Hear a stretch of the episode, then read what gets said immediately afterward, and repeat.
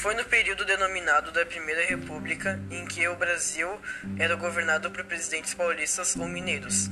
Este revezamento recebeu o nome de Política do Café com Leite, em que São Paulo era produtor de café e Minas Gerais de leite, criando uma república oligárquica.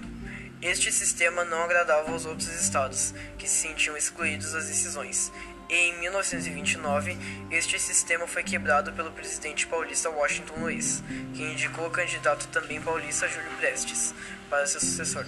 Os mineiros sentiram-se traídos por esta a vez deles governarem.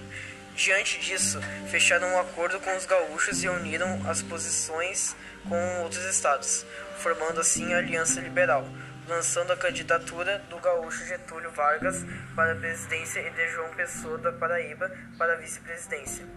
O candidato vencedor foi o paulista Júlio Prestes, mas após as eleições surgiram acontecimentos que mudaram o cenário político.